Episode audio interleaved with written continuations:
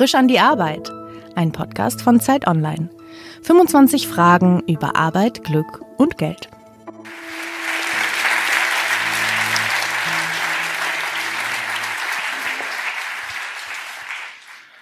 Mein Name ist Leonie Seifert und ich arbeite bei Zeit Online. Und heute Abend ist die lange Nacht der Zeit in Hamburg. Vor mir sitzen 400 Zuschauer und neben mir sitzt mein Gast, die Schauspielerin und Moderatorin Colleen Ulmen Fernandes. Schön, dass du da bist. Vielen Dank für die Einladung und danke, dass ich kommen durfte. Colleen, ich habe mit 14 Jahren Querflöte gespielt, habe 10 Euro Taschengeld die Woche bekommen und war gut im Lateinunterricht.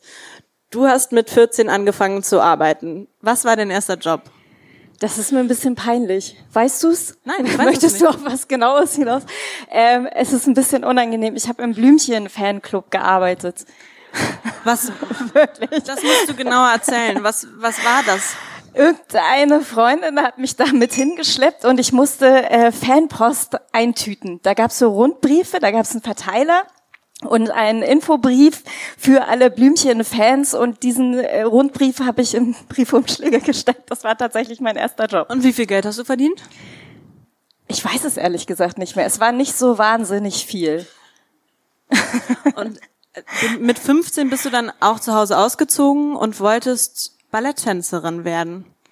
Genau, ich habe äh, tatsächlich auch eine Berufsausbildung zur Bühnentänzerin gemacht.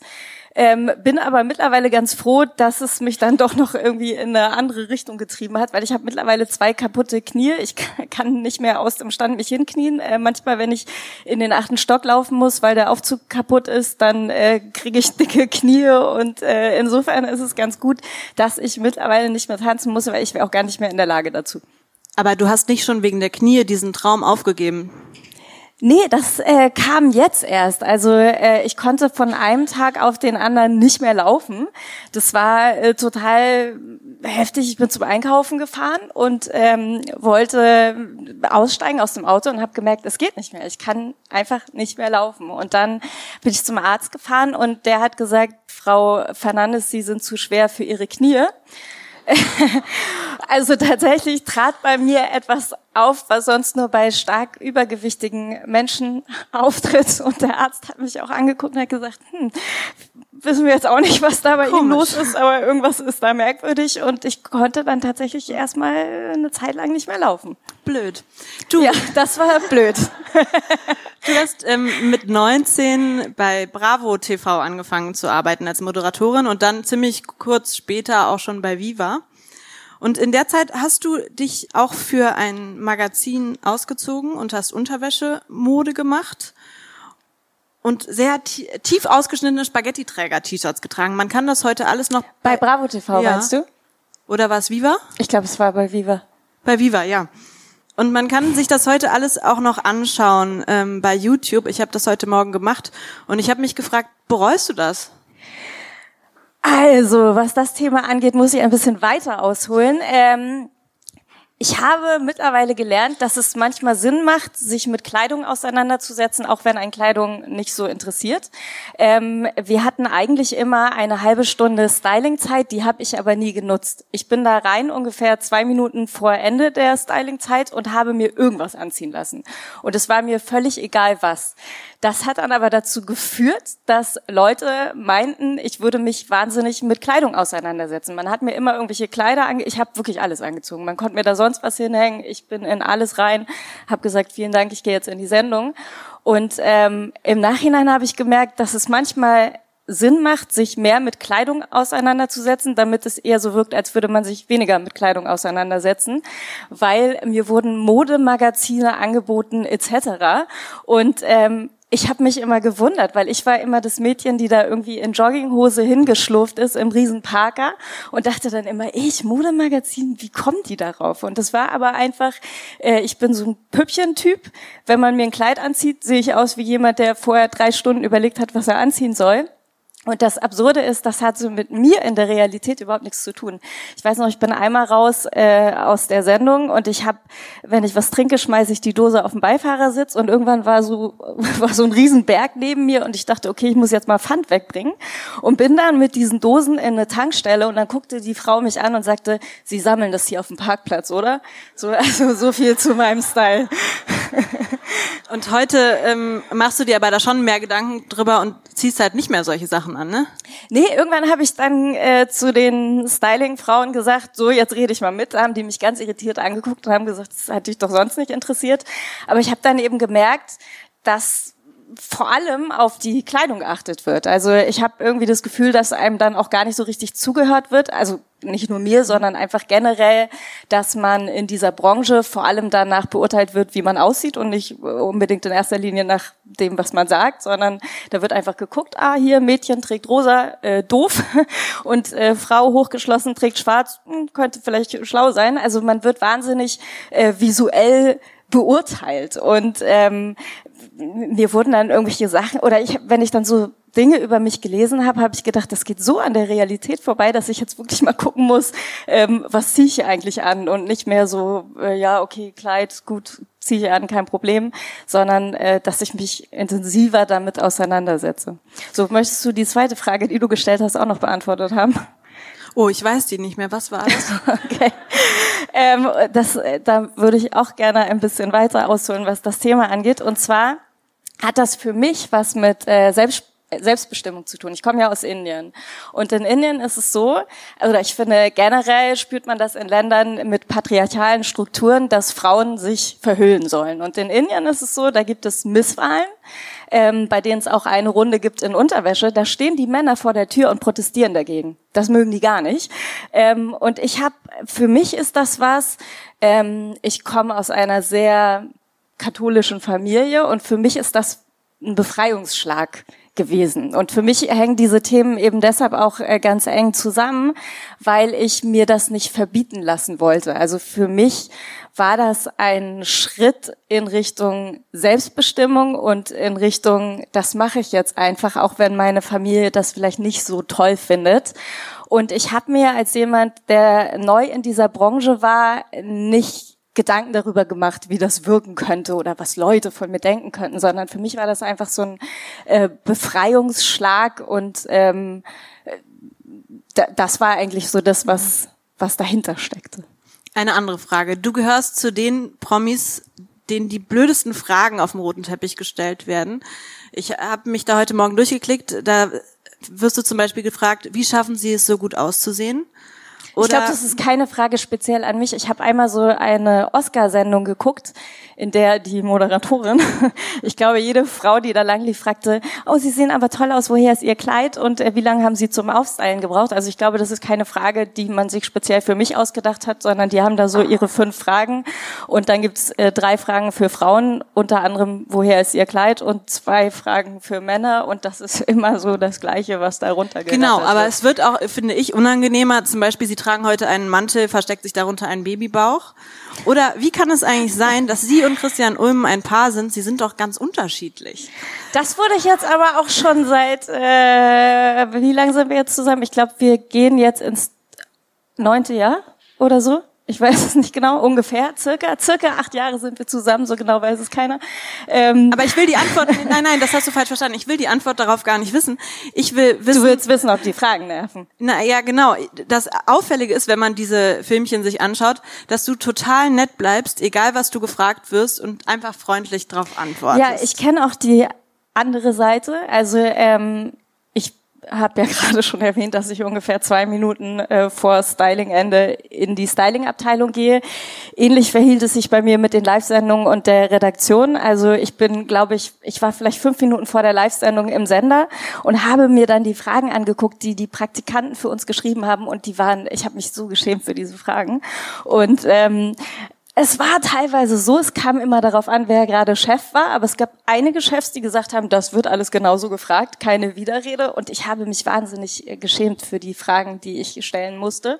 Und ähm, das, deswegen habe ich manchmal Mitleid mit diesen jungen Mädchen, die da am roten Teppich stehen und dumme Fragen stellen, weil ich einfach denke, okay, wahrscheinlich hat euch irgendein Chef losgeschickt, hat gesagt, ich möchte aber genau diese Frage beantwortet haben.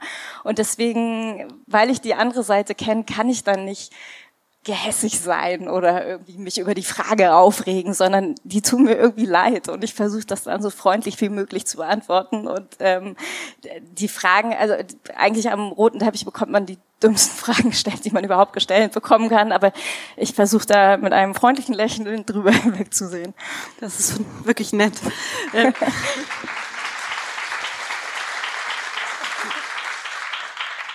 Du, du musst sehr früh schon sehr viel Geld gehabt haben, weil du mit 28 dir ein Haus in Potsdam gebaut hast, zu einem Zeitpunkt, an dem du noch überhaupt nicht wusstest, ob du mal da mit einer Familie einziehen würdest oder ganz alleine.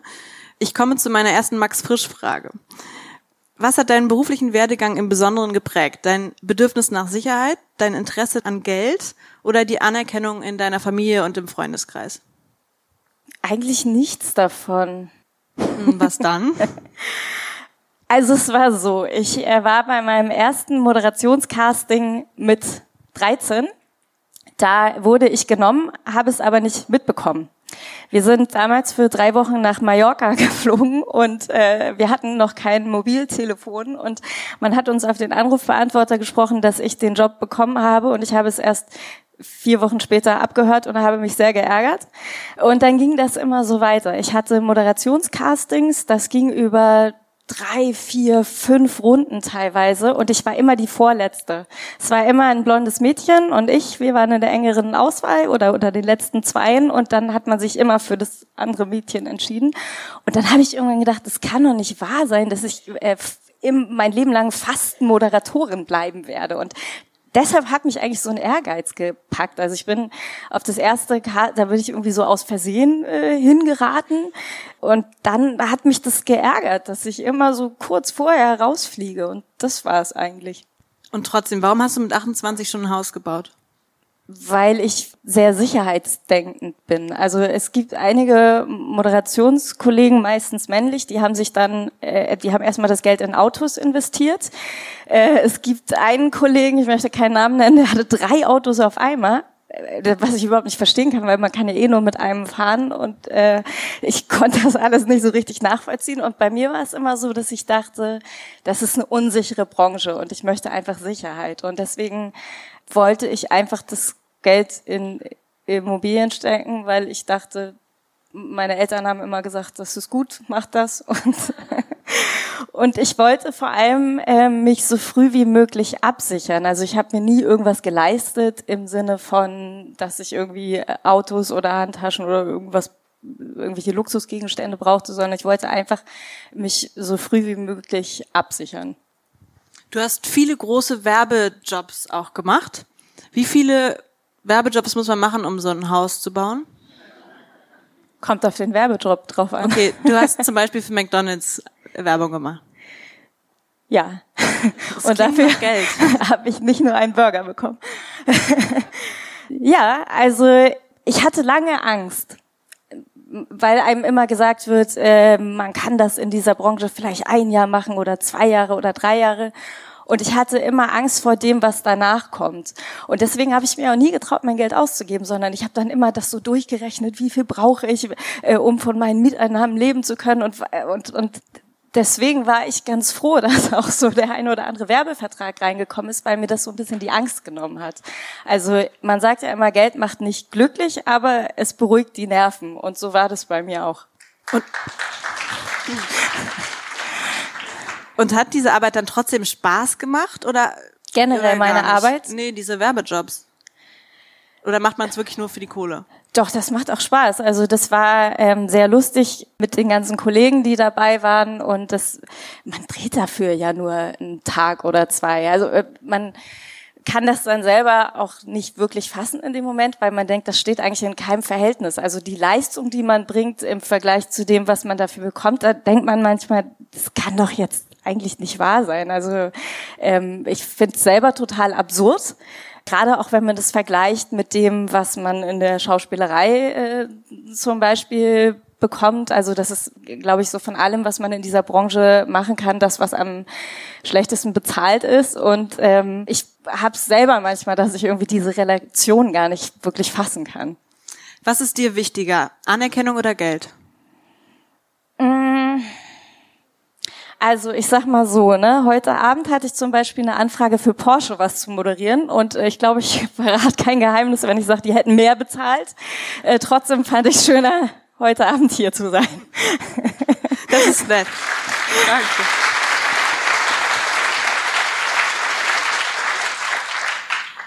Bei dir landen viele Moderationsjobs auch auf dem Schreibtisch, also nicht nur Werbung für Porsche, die du aber absagst. Warum bist du dann überhaupt Moderatorin oder warum sagst du so viele Jobs ab?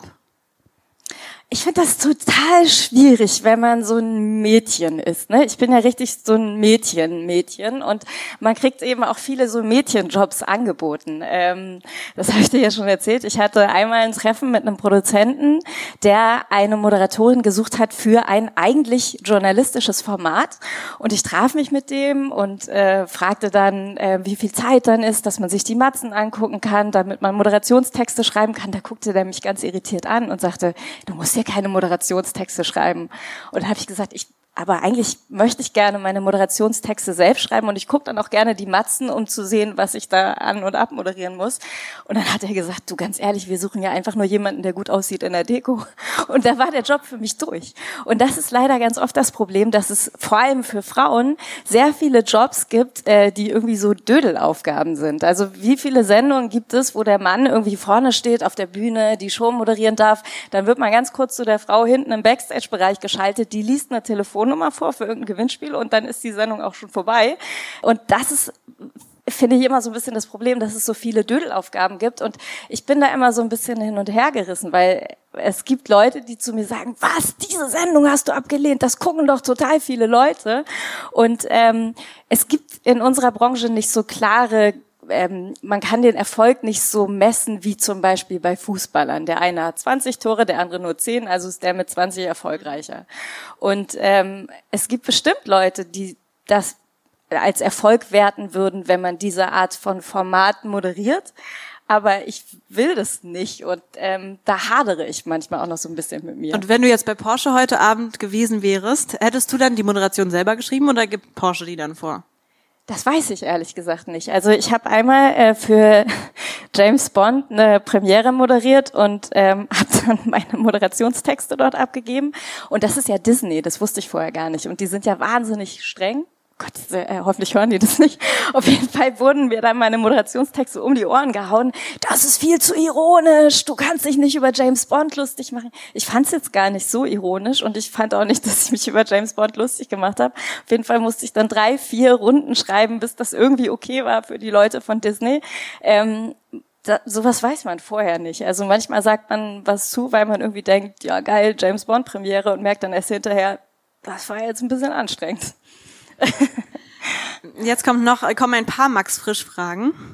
Was bedeutet für dich Glück am Arbeitsplatz? Nichts zu tun zu haben, wenn der Tag schnell vorübergeht oder genau das zu tun, was du beruflich wirklich machen möchtest, auch wenn es dich ähm, überfordert? Ich mag keine Jobs, die mich überfordern.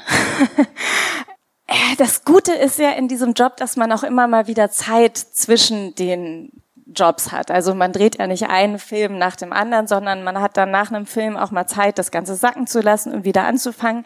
Insofern ist man dann auch nicht genervt, wenn man irgendwo am Set ist, sondern man freut sich auf den Dreh, man hat sich lange darauf vorbereitet, man hat Text gelernt ähm, und dann freut man sich auch über das, was man da machen kann. Und meistens ist es ja so, viele Schauspieler fallen dann ja in ein Loch, wenn der Dreh vorbei ist, wenn man 20 Drehtage lang mit einem Team zusammengearbeitet hat, dann will man eigentlich gar nicht, dass das vorbei ist, weil man sich so aneinander gewöhnt hat. Dadurch habe ich das gar nicht, dass ich irgendwie denke, boah, das war jetzt nervig, wann habe ich endlich Feierabend, sondern ähm, klar, wenn es regnet, manchmal gibt es auch nervige Drehtage, wo man irgendwie im Winter Sommer spielen muss. Äh, das ist natürlich anstrengend, aber grundsätzlich freut man sich eigentlich, dass man das machen kann und hat es gar nicht, dass man irgendwie sich den Feierabend herbeisehnt. Aber du bist die erste Person, die in diesem Podcast sagt, dass sie keine Jobs mag, die sie überfordern. Ja. Das, also das fordern, aber nicht überfordern. Das klingt so, als würdest du dann lieber Routine oder was Langweiliges machen? Hauptsache nicht zu viel Stress? Ich überlege mir gut, ob ich mir das zutraue. Ähm, also ich äh, Überforderung finde ich schlimm. Es gibt ja einfach so Sachen, da weiß man, man kann das nicht. Also ähm, was ich zum Beispiel nicht kann, sind Sportsendungen. Mir wurde mal äh, eine Fußballsendung angeboten und da weiß ich einfach, ist nicht mein Ding, mache ich nicht. Und ähm, oder oder generell dieses ähm, so als Kommentator, wenn man irgendwie so ein, so ein Redeteppich alle, alles irgendwie zupflastern muss mit Text und einmal jetzt passiert dies und jetzt passiert jenes. Ich sollte mal irgendwie für so ein Rennen äh, was moderieren. Da, da rannten irgendwie Promis um die Wette und dann hat man jemanden gesucht, der das kommentiert. Und dieses Dauergelaber ohne Inhalt, da habe ich einfach gemerkt, das ist nicht mein Ding. Ähm, also Dauergelaber schon, aber wenn dann auch bitte mit ein bisschen ich Inhalt. Gerade sagen. und, und da habe ich einfach gemerkt, das würde mich komplett überfordern und das kriege ich nicht hin. Fordern ja, überfordern nein. Wenn du ohne weiteres etwas an deinem Beruf ändern könntest, hättest du dann gerne mehr Freizeit, mehr Freiheiten, mehr Sinn oder mehr Geld? Also ich hatte mal eine kleine Sinnkrise und in der Zeit habe ich mich nach mehr Sinn gesehnt. Und dann kam glücklicherweise die Anfrage rein für ein Doku-Format, ähm, für die ich in den kambodschanischen Textilfabriken war und äh, geguckt habe, wo kommt eigentlich unsere Kleidung her, äh, unter welchen Bedingungen wird die produziert. Und das hat mir sehr viel gegeben. Und ich treffe mich demnächst wieder mit der Doku-Produzentin und habe jetzt ein neues Thema im Hinterkopf, an dem ich gerne arbeiten wollen würde. Und insofern finde ich generell in der Medienbranche gibt es wahnsinnig viel, was man machen kann, was überhaupt gar keinen Sinn macht. Und äh, da sehne ich mich manchmal nach mehr Sinn. Du hast ja ein Kind und du und dein Mann, ihr arbeitet beide als Schauspieler, habt keine geregelten Arbeitszeiten und müsst ständig organisieren, diesen Alltag zu wuppen. Sehnst du dich manchmal nach einem Job, der nichts mit deinen Vorlieben zu tun hat und bei dem du einfach morgens ins Büro fährst und abends wieder nach Hause und so eine Routine hast? Ich sehne mich manchmal nach Routine, was einfach daran liegt, dass wir beide keine festen Arbeitszeiten haben. Ähm, und ich glaube, es wäre ganz gut für uns, auch in Sachen Kinderbetreuung, wenn wenigstens einer äh, feste Arbeitszeiten hätte. Äh, und dadurch ist bei uns auch immer durcheinander, weil ständig irgendwelche Drehs sich verschieben, früher oder später stattfinden, ähm, dann kollidiert das das manchmal und äh, dadurch ist es wahnsinnig schwierig für uns zu planen. Und ähm, insofern sehen wir uns, glaube ich, beide manchmal nach mehr Routine. Aber wie kriegt ihr die dann da rein? Leider gar nicht. Viele Leute legen viel Wert darauf, Arbeit und Privatleben zu trennen. Also sie checken zum Beispiel abends keine E-Mails mehr. Und es gibt auch diesen wahnsinnig blöden Spruch, der aber wahrscheinlich an dem was dran ist, nämlich Don't fuck the company. Du arbeitest aber mit deinem Mann zusammen. Gerade hast du mit Christian Ulm, wir haben immer noch nicht den Namen gesagt, ähm, die Comedy-Serie Jerks gespielt, da spielst du seine Ex-Frau. Und er hat da auch nicht nur einfach deinen Ex-Mann gespielt, sondern auch noch Regie geführt. Wie ist er denn als Kollege? Also ich glaube, wenn die Anfrage direkt so reingekommen wäre, hätte ich wahrscheinlich abgelehnt. Ähm, uns Warum? wurde das Format als äh, Schauspieler angeboten. Es mhm. gibt diese, dieses dänische Format und die Produktionsfirma Talpa wollte das auf Deutsch machen, kam dann mit auf uns zu und hat gefragt, äh, wollt ihr da mitspielen? Dann haben wir uns das angeguckt und haben gesagt, ja, okay, machen wir. Und dann ungefähr ein Jahr später kam die Idee auf, dass er ja Regie führen könnte. Und ähm, ich sag mal so, ich war da nicht sofort von begeistert von dieser Idee, weil das natürlich nochmal eine ganz andere Voraussetzung ist. Und ich finde es eine Sache, wenn man miteinander spielt, aber miteinander spielen und dann noch hören, nee, das war gar nichts, mach das nochmal, ist irgendwie doch ein bisschen schwieriger. Und wie war's dann? Ihr habt ja ähm, jetzt gerade schon die zweite Folge äh, fertig gedreht davon. Ähm, was ist so das Learning aus der ersten gewesen? Was habt ihr jetzt anders gemacht? Ähm, ich fand es sehr anstrengend mit ihm. Also in der ersten Staffel war es einfach sehr nervig, dass ähm, dieses Projekt ist einfach in unserem Leben wahnsinnig präsent und ähm, manchmal wir können uns natürlich auch selber ausdenken, welche Situationen aus unserem Privatleben wir mit einbauen wollen in die Serie. Und manchmal hat er mich dann irgendwie um drei Uhr in der Nacht geweckt. Ich habe eine Idee, äh, das ist doch neulich das und das passiert, das könnte man mit einbauen. Und ich bin jemand, der eigentlich sehr strikt äh, am Freitag um 18 Uhr das Handy ausmacht und dann erst am Montag wieder für berufliche Dinge zu erreichen ist. Und dass das so in mein Privates reinging und da die Grenzen so verschwommen, das war für mich sehr schwierig. Und jetzt mittlerweile muss er sich da an meine Bürozeiten halten, wenn er mit mir über das Projekt reden will. Also er darf bis Freitag 18 Uhr mit mir darüber sprechen und dann wieder ab montags um 10 und dazwischen nicht. Und klappt das? Das klappt jetzt mittlerweile ganz gut. Ja. Nun ist nicht nur ähm, Christian dein Chef in dieser Serie, sondern du bist ja äh, normalerweise immer. Der Chef ist zum Glück immer noch der Produzent. Gott sei Dank. Äh, du bist ja vor allem auch dir selber eine Chefin als Selbstständige. Bist du eine gute Chefin? Nee, ich bin total schlecht. Also eigentlich bräuchte ich zu Hause so einen Chef, zum Beispiel das Textlernen, kann man sich ja selber einteilen. Und man nimmt sich dann manchmal vor, heute fange ich um 13 Uhr an mit Textlernen. Und dann denkt man so, ach naja, 13.30 reicht auch. Und irgendwann ist dann 15 Uhr, dann guckt man sich, hört man sich noch einen Podcast an und denkt, naja, 16 Uhr ist auch noch okay. Und dann irgendwann äh, hat man nur noch eine Stunde Zeit, um den Text zu lernen. Und da bräuchte ich manchmal im Privaten so einen Chef, der dann neben mir steht und sagt, so, du lernst jetzt deinen Text. Das, wäre total super. Sowas bräuchte ich eigentlich. Aber das Interessante ist ja, es klappt ja dann auch immer in der einen Stunde, oder? Ja, manchmal merkt man dann, dass man den Text doch nicht so richtig gut drauf hat und vielleicht doch mal länger hätte lernen sollen. Und dann nimmt man sich vor, einfach beim nächsten Mal so ein bisschen früher damit anzufangen und das macht man dann irgendwie doch nicht. Ähm, also ich, ich muss mich da schon sehr, sehr zu zwingen und ähm, das ist dann natürlich unangenehm, wenn man dann am Set erst merkt, okay, zwei Stunden länger Text lernen wären vielleicht besser gewesen. Und du schaffst es aber, diesen Text dann in irgendeinem anderen Raum bei euch zu lernen und nicht da, wo dann auch Christian ist. Wir haben getrennte Büros und lernen dann die Text in unseren Texte in unseren eigenen Büros und zwar getrennt voneinander, ja. Ähm, bist du traurig, dass du die Ex-Frau spielst? Wir wollten das so. Ähm, man hat uns diese Serie als Paar angeboten und wir haben uns die Folgen angeguckt und festgestellt, dass das sehr intim ist.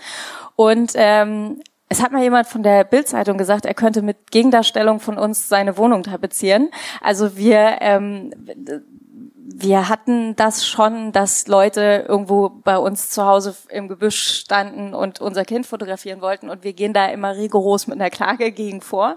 Und das hätte da nicht zusammengepasst, dass man auf der einen Seite irgendwie sagt, das ist jetzt wirklich privat, das wollen wir nicht. Und dann aber vermeintlich die Tür zum Schlafzimmer aufmacht und sagt, guck mal, so sieht's bei Familie Ulm zu Hause aus. Und dadurch hatten wir dann die Idee mit dem Ex-Paar, weil wenn wir jetzt einfach Bernhard und Bianca gewesen wären, die irgendwie zusammen eine Autofabrik haben, dann wäre es ja ganz klar gewesen, das ist Fiktion. Aber dadurch, dass eben klar war, alle spielen in der Serie sich selbst, ist es schon denke ich, ganz gut, wenn man da diesen Kniff hat und sagt, wir spielen ein Ex-Paar. Alleine daran merkt man, das ist Fiktion. Wir drehen hier nicht die Realität nach. Du hast gerade schon gesagt, dass ihr so oft die Presse verklagt und ihr nicht zu Intimes zeigen wollt von euch. Gleichzeitig gebt ihr aber ziemlich häufig Interviews und ich weiß jetzt aus dem Internet, wie eure Aufgabenverteilung angeblich zusammen ist. Ich weiß, wer nachts aufsteht, wenn das Kind schreit. Ja, äh, wer denn? Hat mein Mann das Interview gegeben und gesagt, er steht auf, oder? Ja, ihr habt das zusammengegeben und er steht auf, woraufhin deine Antwort war, dass du halt einen festeren Schlaf hast solche Details gibt ihr preis. Und äh, jetzt gerade stand wieder in der Presse, dass Christian dauernd in die Notaufnahme fährt mit dem Kind, weil er ein Hypochonder ist. Also ich erfahre solche Dinge aus der Presse. Und gleichzeitig wiederum wollt ihr ganz viel raushalten. Wo zieht ihr da die Grenze? Also, ähm, diese Dinge bauen wir ja auch in Jerks ein. Das mit der Notaufnahme war zum Beispiel eine Szene aus Jerks und ähm, wir bauen dort auch viel Privates ein und werden dann natürlich auch gefragt, was ist denn jetzt wirklich privat, was ist aus eurem Leben und was nicht.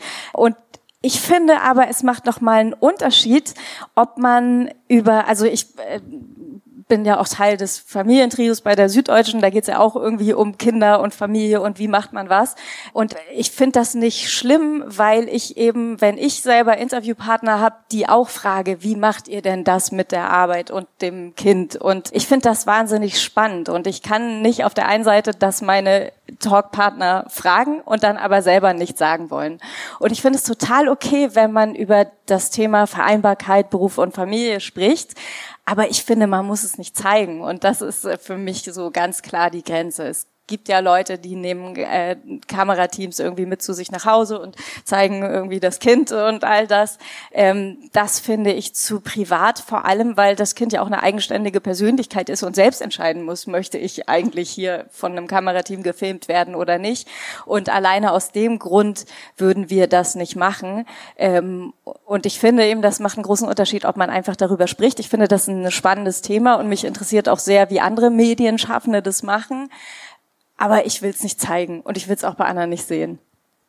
Ich komme zu der vorletzten Frage. Du hast mal gesagt, dass du eigentlich jetzt alles so erlebt hast und dir wurscht ist, was noch so beruflich kommt. Äh, nicht so lange her. Ich wüsste gerne, ist die Aussicht auf Rente für dich eine Motivation, ein Schrecken oder unerheblich? Ich rechne überhaupt nicht mit Rente. Also ich habe irgendwann mal diesen äh, Rentenbescheid mir angeguckt und habe gedacht, das das soll es sein, also mehr nicht. Ähm, insofern, das, das war eben auch so der Grund, weshalb ich recht früh angefangen habe, mich abzusichern, weil ich rechne nicht damit, dass mir irgendjemand eine Rente bezahlt, mit der ich über die Runden komme. Und ähm, deswegen wollte ich sehr früh schon selbst vorsorgen und das Thema selbst in die Hand nehmen, um nicht auf irgendeine Rente angewiesen zu sein. Kümmerst du dich selbst um deine Finanzen?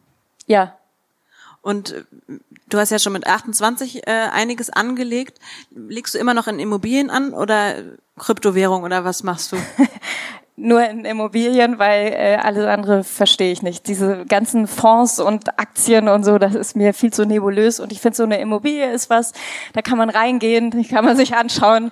Das fühlt sich irgendwie sicher an, da weiß man, was man für sein Geld bekommen hat und äh, damit fühle ich mich am wohlsten. Und ich meinte jetzt aber auch gar nicht bloß äh, die Aussicht auf Rente, dass man dann finanziell etwas bekommt, sondern den Zeitpunkt, an dem man halt nichts mehr macht. Sehnst du den herbei oder nicht? Nee, eigentlich nicht. Also ich mache die Sachen, die ich mache, total gerne und ähm, ich äh, habe das nicht, dass ich irgendwie denke, oh Gott, jetzt noch so und so viele Jahre bis zur Rente, wie kriege ich das bloß hinter mich? Ähm, ich ich mache meinen Job gerne und ich freue mich, dass ich das machen darf und freue mich dann aber auch, wenn, also ich äh, kenne so viele Rentner, die dann irgendwie anfangen, eine Weltreise zu machen und ich glaube, dass das auch eine total schöne Phase des Lebens ist, aber das hat noch ein bisschen Zeit. Letzte Frage. Glaubst du, dass du deine beste berufliche Position noch vor dir hast, bereits hattest oder gerade inne hast? Das weiß ich nicht. Kann sein, dass es ab jetzt nur noch bergab geht und ich dann irgendwann doch im Backstage-Bereich stehe und eine Telefonnummer vorlese. Man weiß es ja leider nicht. Also ähm, ich fand das Doku-Projekt wahnsinnig spannend und ich würde gerne mehr in diese Richtung machen und arbeitete eben auch ganz konkret an einem Projekt, was für mich ein wahnsinnig wichtiges Thema ist, was aber, glaube ich, der breiten Masse relativ scheißegal ist. Trotzdem hoffe ich, dass ich damit irgendwie eine Zielgruppe finde und sich zumindest so ein paar Leute dafür interessieren. Ähm, und kannst du verraten, was es ist für ein Thema, was wahrscheinlich allen scheißegal ist? Also im Großen und Ganzen geht's um die Gender-Thematik und ähm, weil ich merke einfach, dass meine Tochter mit einem merkwürdigen Rollenverständnis aus dem Kindergarten kommt und mir sagt, sie kann nicht mit Robotern spielen, weil äh, das ist eine Jungssache und diese ganze, dieses ganze Thema Jungs- und Mädchensachen und die frühe Beeinflussung, was das Thema angeht, das beschäftigt mich sehr und da basteln wir gerade an was, was dann im Herbst rauskommen wird. Aber ich merke, auch wenn ich mich mit Leuten über das Thema unterhalte, dass es doch viele gibt, die damit überhaupt nichts anfangen können. Ich danke dir sehr für diesen Podcast und dass du zu uns gekommen bist und zu diesem Abend äh, bei der langen Nacht. Vielen Dank, dass du hier bist. Gerne.